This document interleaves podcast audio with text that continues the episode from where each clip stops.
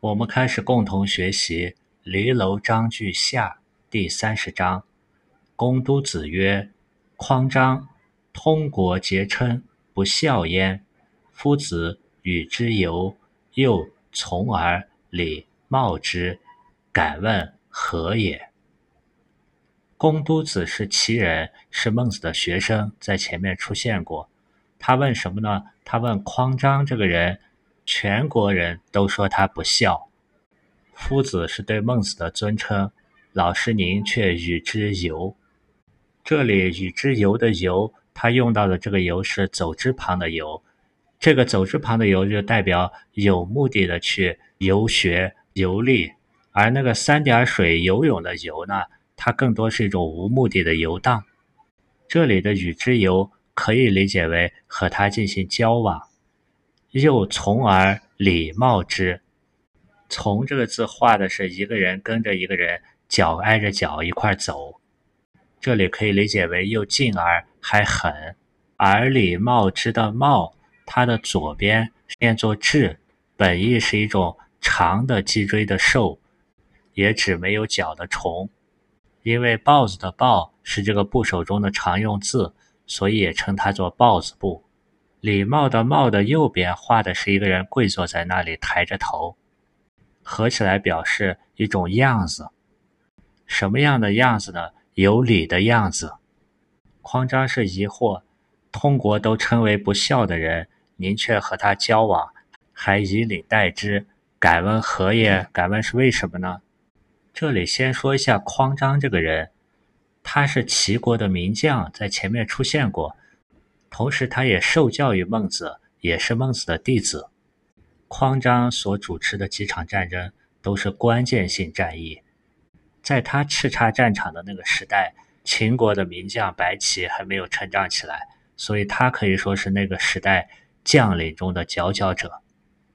秦国去进攻齐国的时候，他主持了桑丘之战，通过运用间谍战术，打得秦军大败。秦惠王称臣，他还主持了齐国对燕国的战争，五旬就攻克了燕国大部分领土。这个在孟子的第一章《梁惠王章句》中出现过，在《梁惠王章句》第十一章提到，后来况章率领的齐国军队在燕国杀其父兄，系累其子弟，毁其宗庙，迁其重器。引起了燕国人民的强烈反抗，后来又由于赵国等国的介入，齐人伐燕呢没有成功。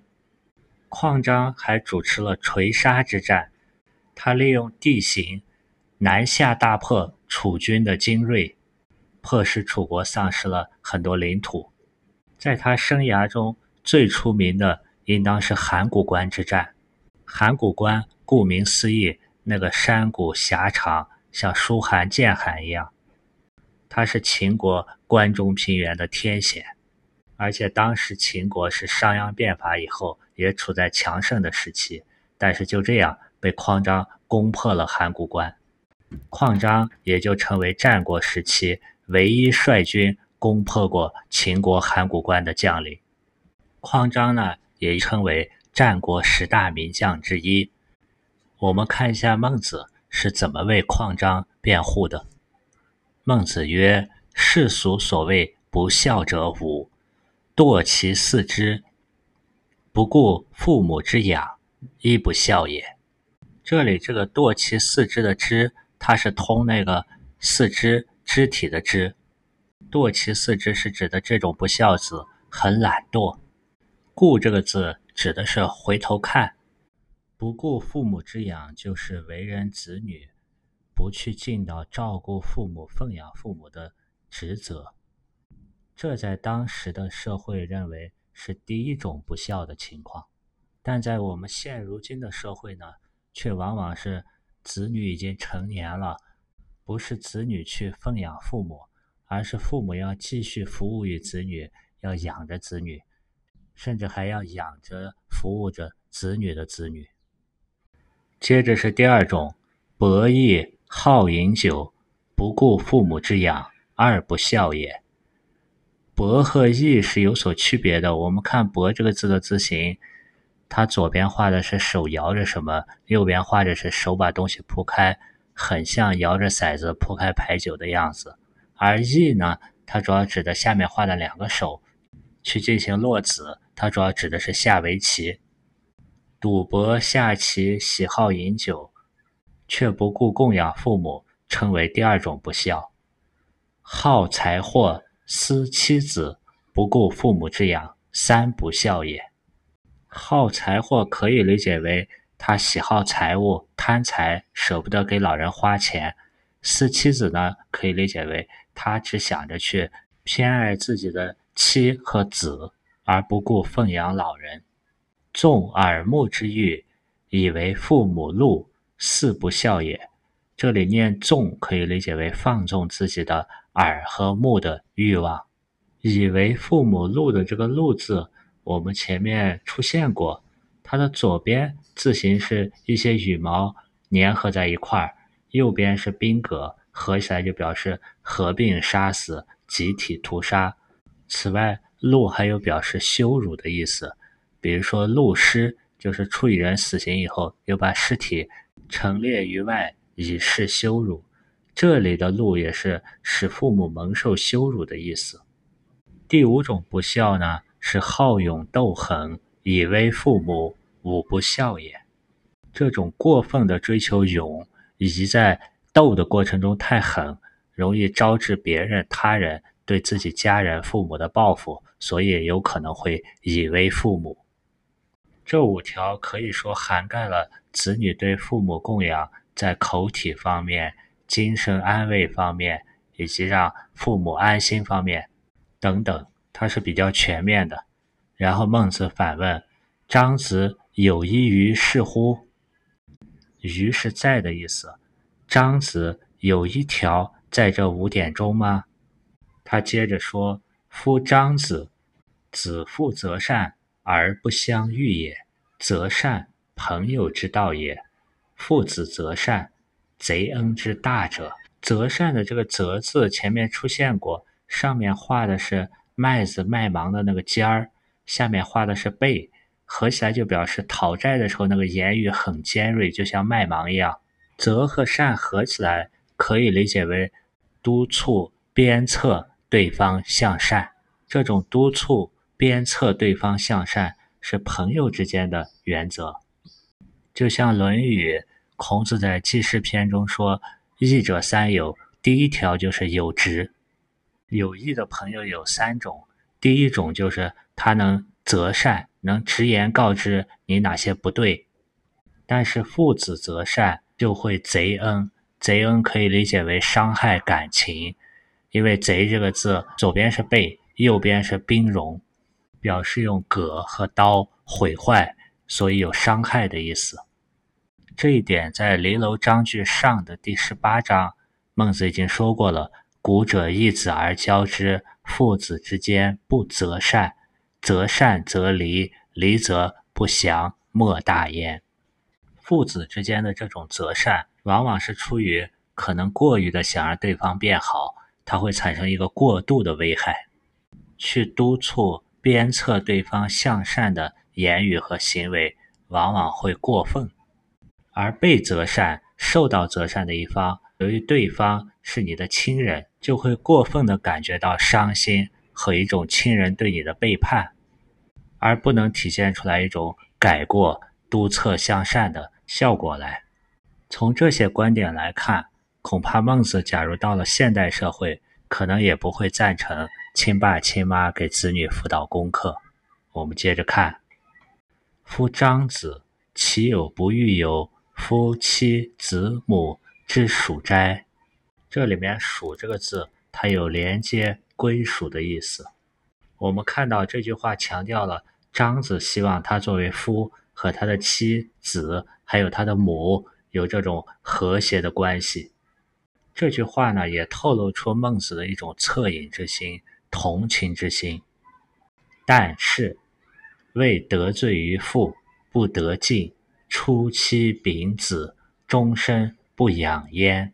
紧接着，孟子语气一转，他因为得罪于他的父亲了，和他的父亲不能亲近了。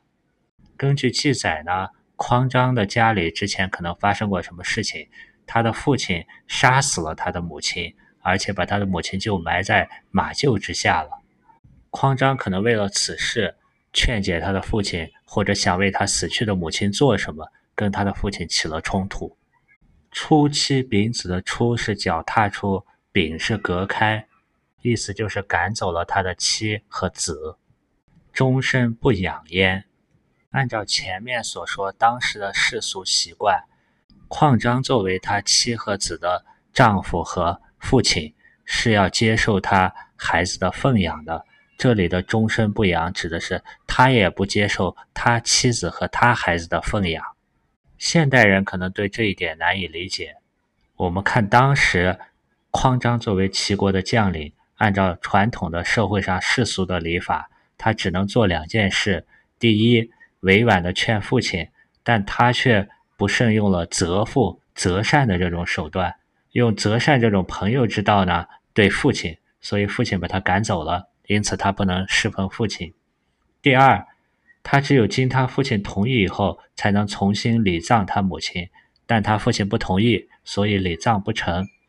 他父亲呢，不幸又去世了，他又不能违背父亲的意愿，去在他父亲死后礼葬他的母亲。这样他感觉内心不安，所以他采取了一种惩罚自己的办法，自己不要求自己的妻子和儿女伺候自己了，终身不养，终其一生不要妻和子女来奉养自己。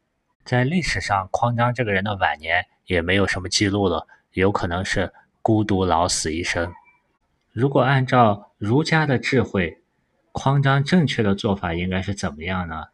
在《论语》的礼仁篇里，孔子说过：“事父母己见，见志不从，又敬不为，劳而不怨。”这里说的意思是，劝谏父母要看着机会，委婉的去劝谏。如果劝谏了一下，看见父母他的志向、他的想法还是不听，就不要像匡章一样硬去责难，仍然要恭敬的对待父母，不可违抗。以后再找机会去劝谏，这样就不致像匡章一样造成了父子之间的隔阂，而且一直到父亲去世，这个隔阂无法弥补，对他自己呢也造成了一种终身的遗憾。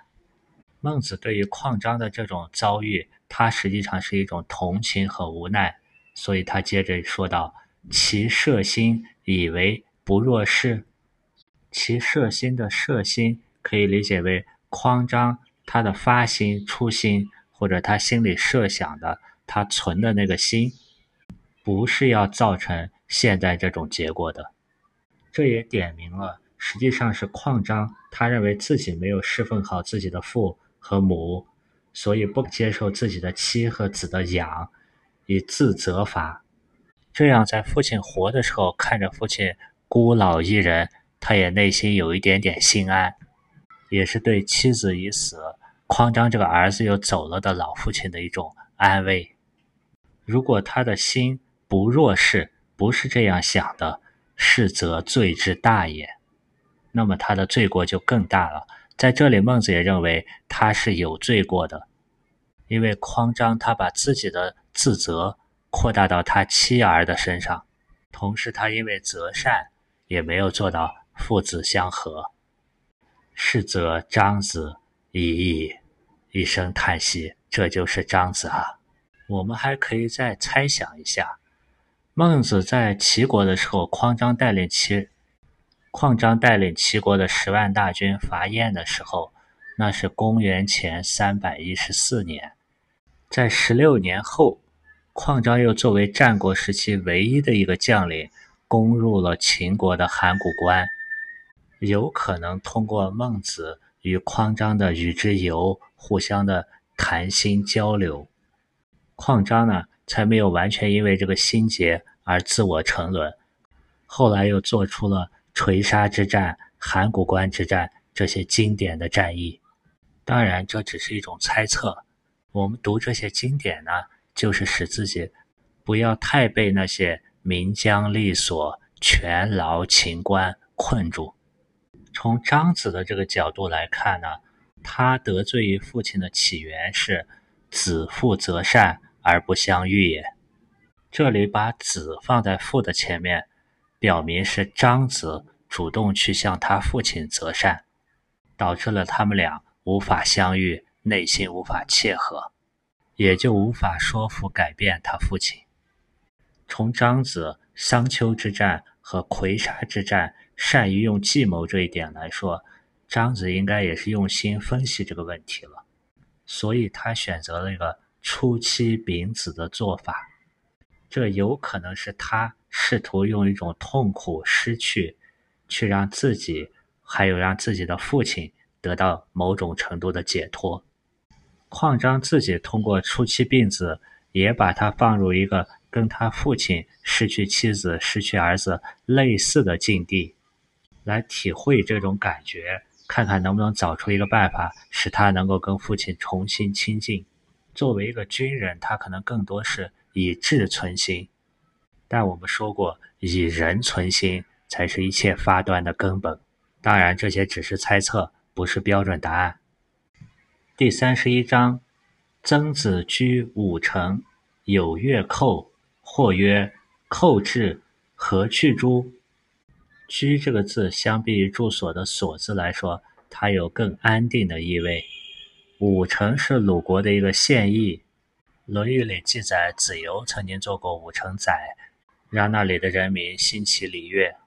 有乐寇的乐是指的越国，寇这个字呢，画着是在室内有人拿着兵器对左边的这个人进行行凶，这里可以理解为侵犯、侵略。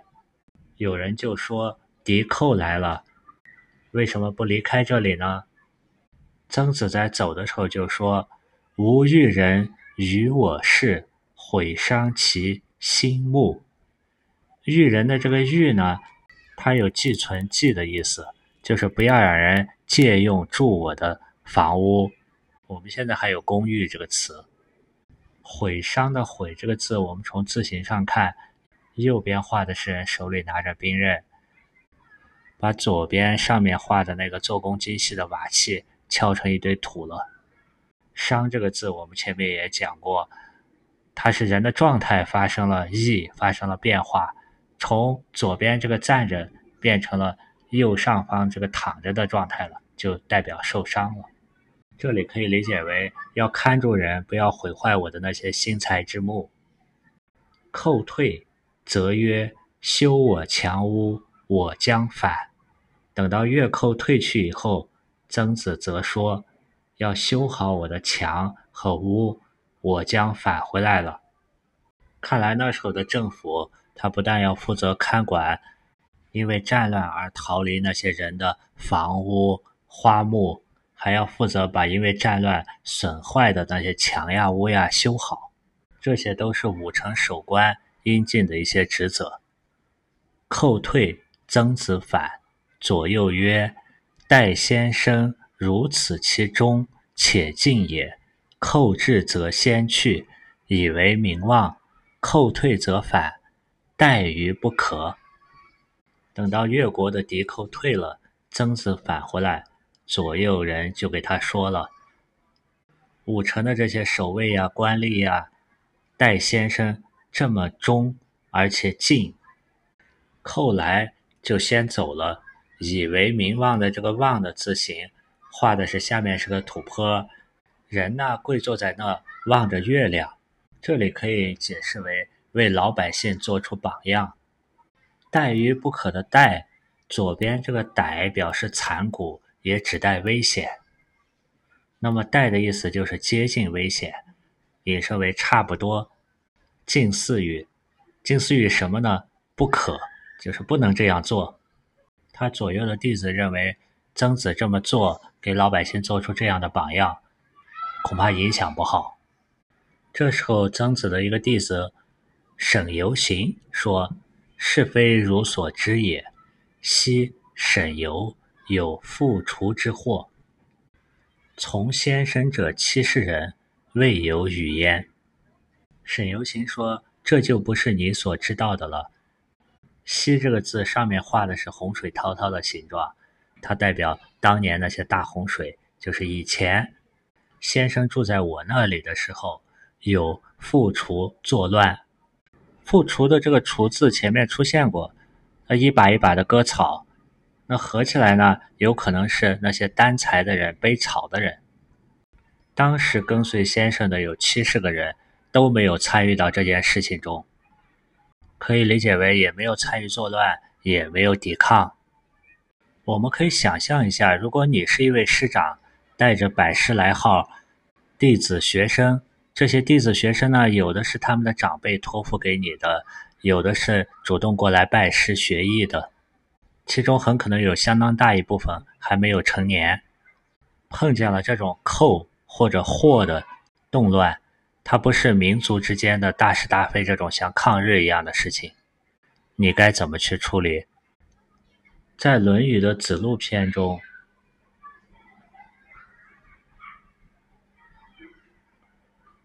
说到善人教民七年，亦可以济戎矣。孔子说，培养一个合格的士兵、治军要七年才可以让他去打仗。否则就是残害百姓。按照以人存心，如果把这种没有经过战争培训的青少年学生们就推向战场，实际是一种不仁。我们看另一个故事：子思居于魏，有其寇，或曰：“寇至，何去诸？”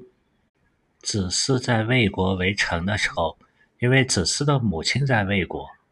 所以他除了侍奉过鲁缪公，还侍奉过魏侯。有骑兵为寇来犯，同样也是或曰寇至，何去诸？敌寇来了，问他为什么不离开？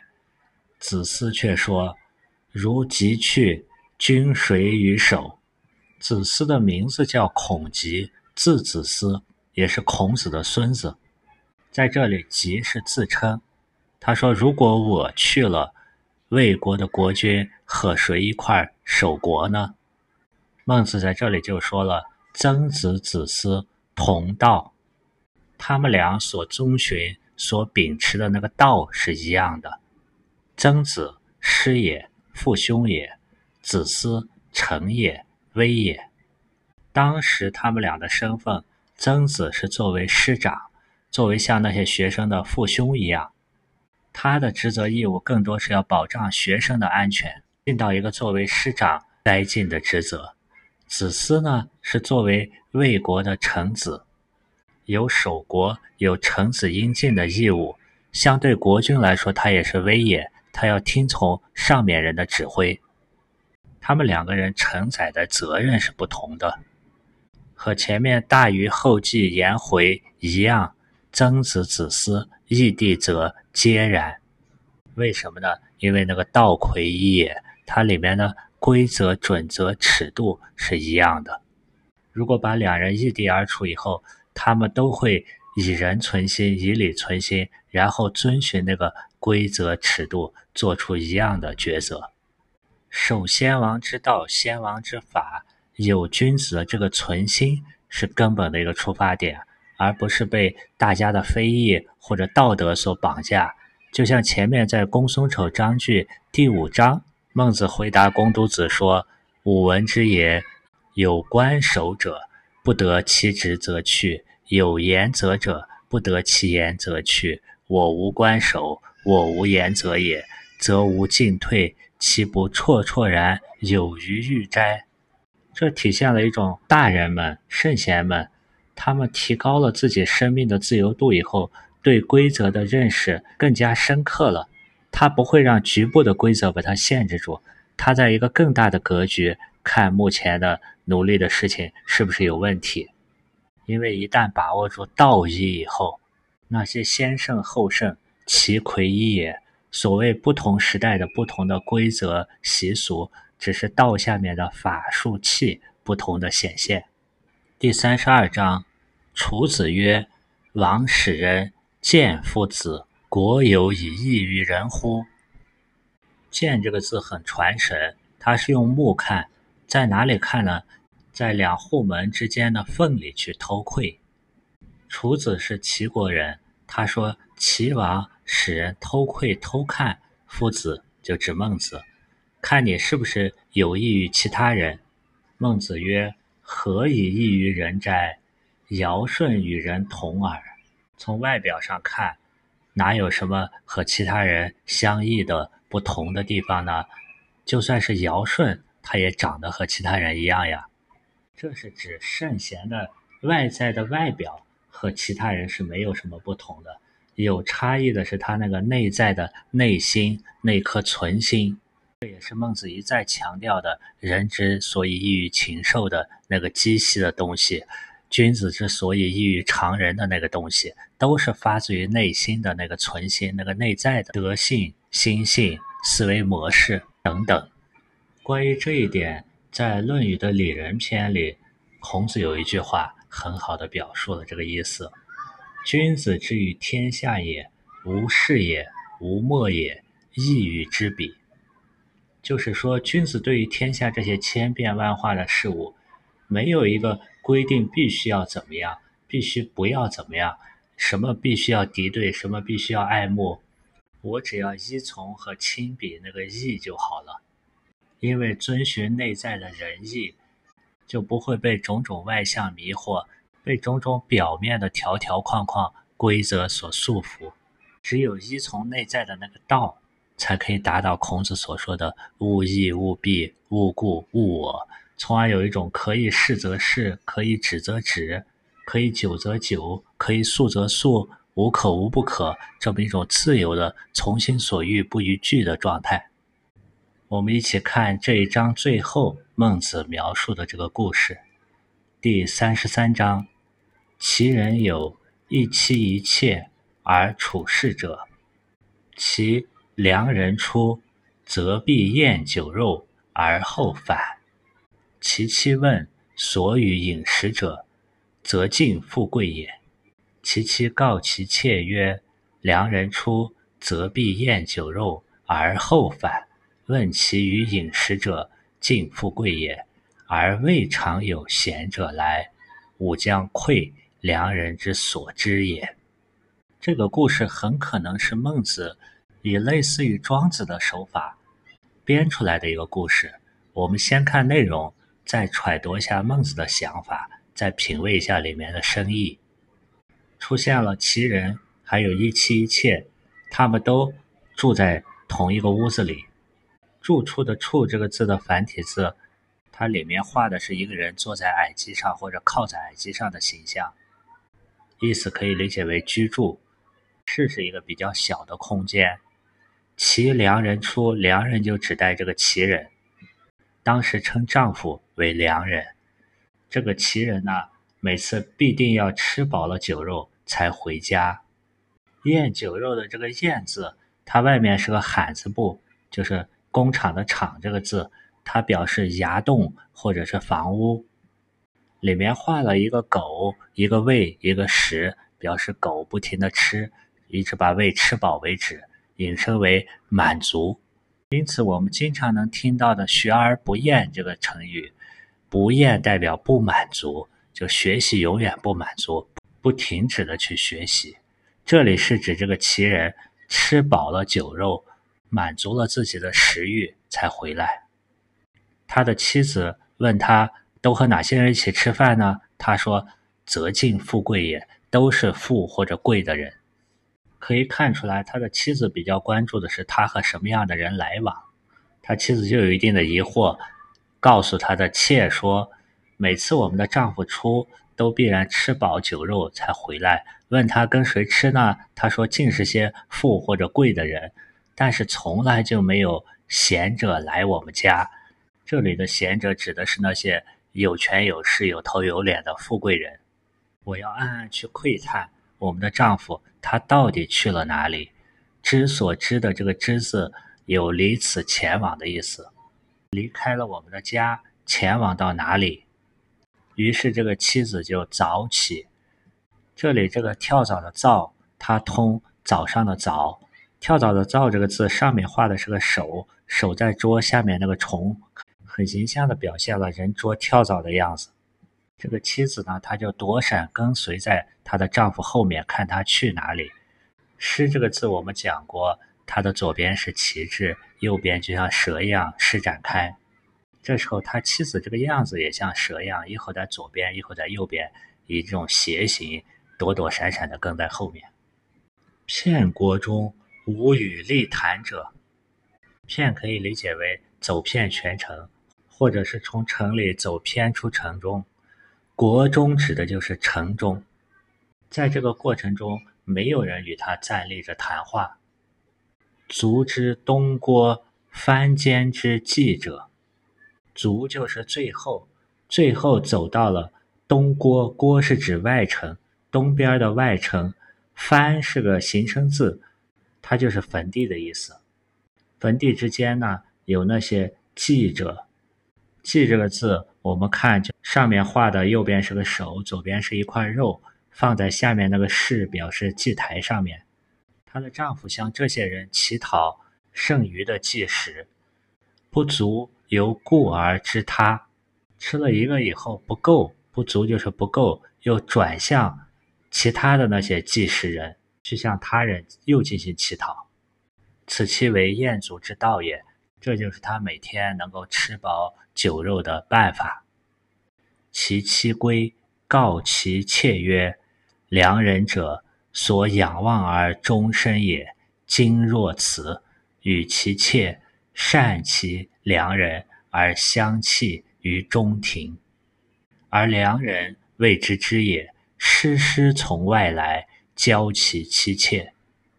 妻子回到家里，把这一切都告诉了小妾，说道：“我们的丈夫良人是我们要依靠他一辈子的人，要仰望终身的人。”今天发现他居然是这样一个人，这个妻和妾就讥讽指责他们的丈夫，并且这两个女的相对在院子中间，在中庭哭泣，而他们的丈夫良人还没有回家，对这一切还茫然不知。等这个奇人施施然从外面回来，又对他的妻妾摆起架子，以为他们都不知道这一切，说我今天又跟谁谁谁一块吃饱了。由君子观之，则人之所以求富贵利达者，其妻妾不修也，而不相弃者，积息矣。从一个君子的是非对错的判断标准观点来看，在现实中，人们去追求富贵、利益、显达这些种种手段，就像这个七人去城外坟间向那些记者乞讨一样。能不使他们的妻妾感到羞耻而相对哭泣的，真是太少了。积息。先秦的儒家对于追求富贵利达是一种什么态度呢？在《论语》的里仁篇，孔子说：“富与贵，是人之所欲也，不以其道得之，不处也；贫与贱，是人之所恶也，不以其道得之，不去也。”在《论语》的序而篇中。还说到：“不义而富且贵，于我如浮云。”那另一个问题来了：为什么那么多的人为了追求富贵利达，都沦落为和这个奇人一样呢？他们本性中那个向善的趋势到哪里去了呢？通过我们前面的学习，我们知道孟子提到的原因有：一个是不明人伦，从小没有受到好的教育。所以心性就慢慢转向恶了。另外，孟子还说过：“无恒残者，无恒心。”在很贫困的境地，就类似于这个奇人一样，他就会无恒残者无恒心，苟无恒心，放屁挟斥，无不为己，即陷乎罪，然后从而行之，就一步步走向堕落。还有就是这个社会上有不善者居在高位，他就做出一个坏的榜样。坏的领导的发财致富的模式，欲望的诱惑也是一个方面。孟子也说过：“养心莫过于寡欲。”在感官诱惑刺激下，我们的心就不思了，失去那个功能了。还有一个重要的是环境的影响。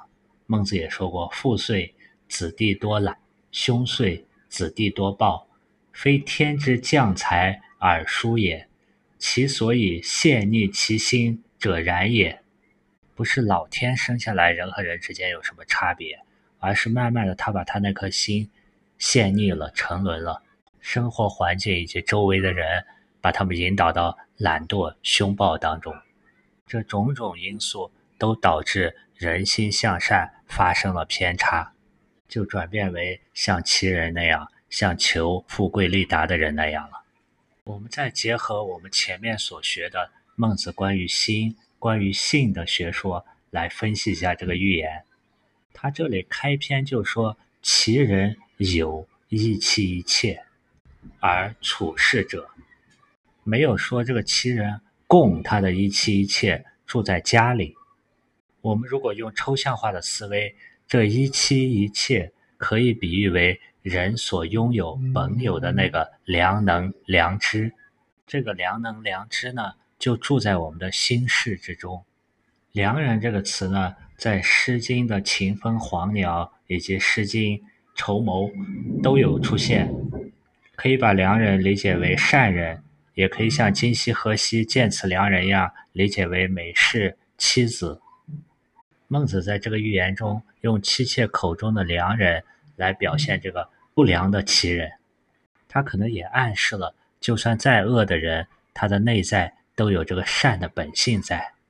当这样抽象化思维以后，其良人出，我们就可以理解为，其人抛弃了他内在的那个良能良知，也就是人异于禽兽的那个人性，也是孟子所说人的性命中那个人性的性的部分。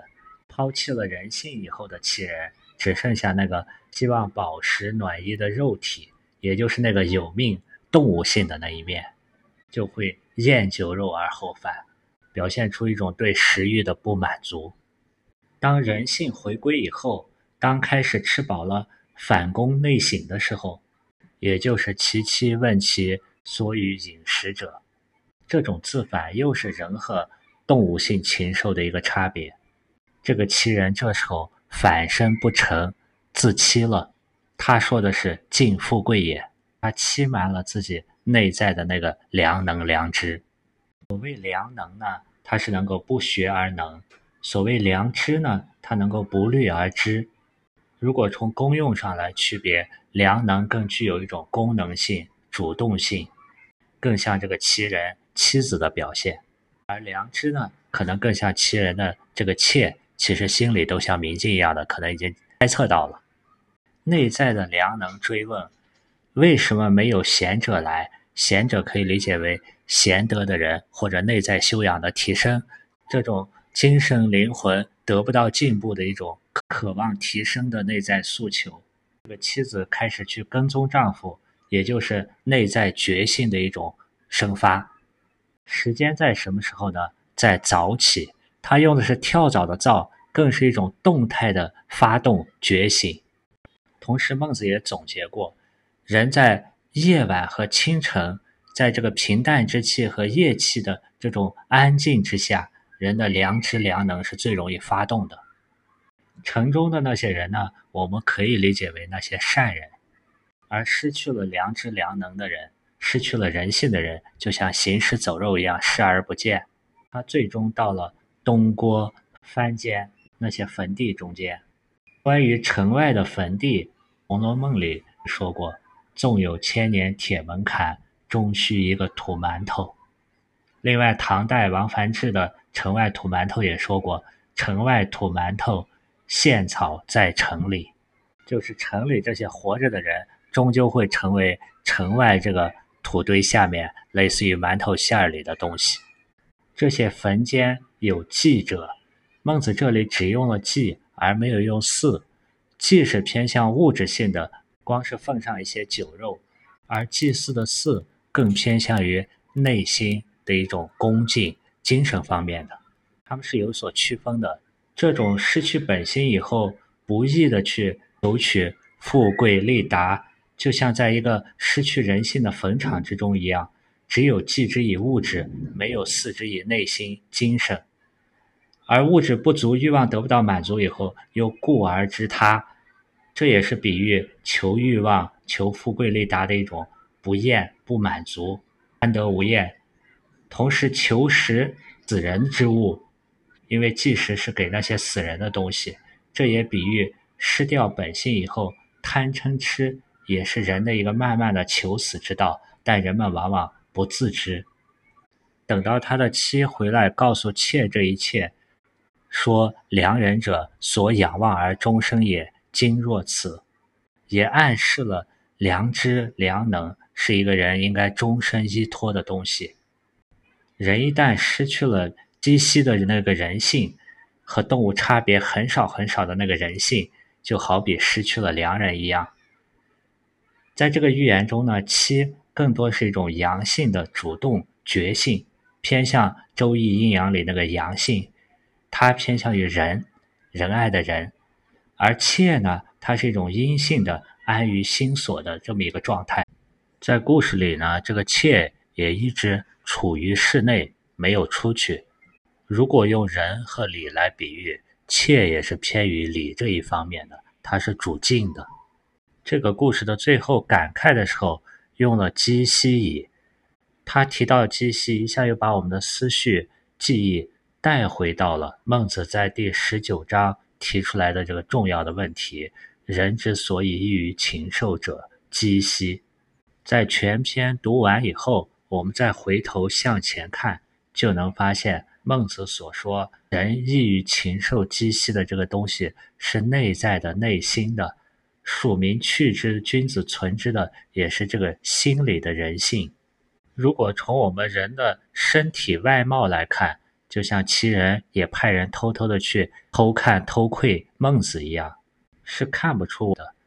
所以从十九章往后，处处孟子都在点名。这个差别是在心，在二十四章的故事里，他形容尹公之托是端人也，其取有必端。端人的这种说法，我们在孟子之前的经典中很少见，而也是孟子在公孙丑章句头一次提出来，人是有四端的。他说，人的四端就是这个四心：是恻隐之心、羞恶之心、辞让之心、是非之心。这四心作为发端，发出了仁义礼智。人之有是四端也，尤其有四体也。就好比抽象的有了一个身体，但这个身体是属于思想的、思维的、精神的、灵魂的。这就造成了在心的方面，我们跟禽兽有了很大的差别。先秦经典中的“心”字，它不仅仅指的是那个肉团心，它是包括心脑一体的。包括人的思想、思维、认知、道德等等，这个内在的心怎么去观它呢？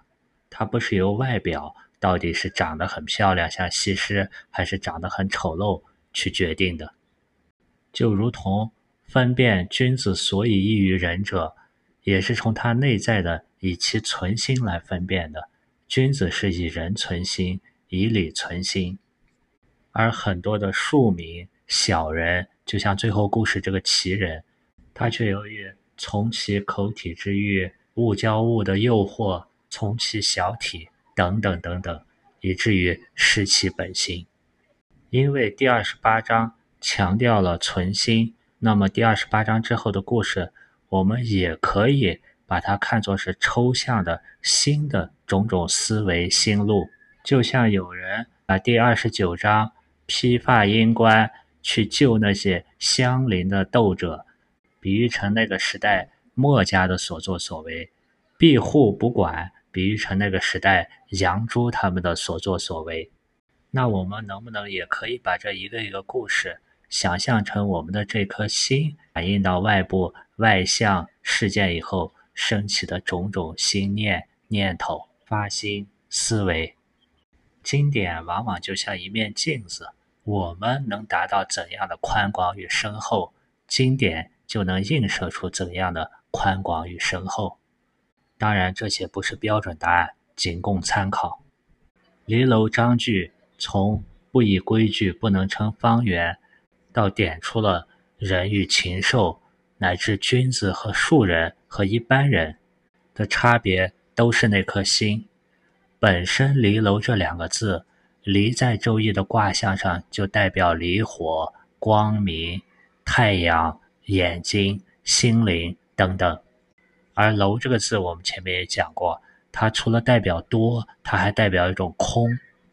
离楼篇结束后，孟子就紧接着在后面的万章篇提出了那些士、善士、君子、仁者、圣贤，比如说像尧舜、孔子、伯夷、伊尹，他们是怎么用他们的心来面对种种事情、面对问题和困难的。好了，离楼篇的内容就是这样。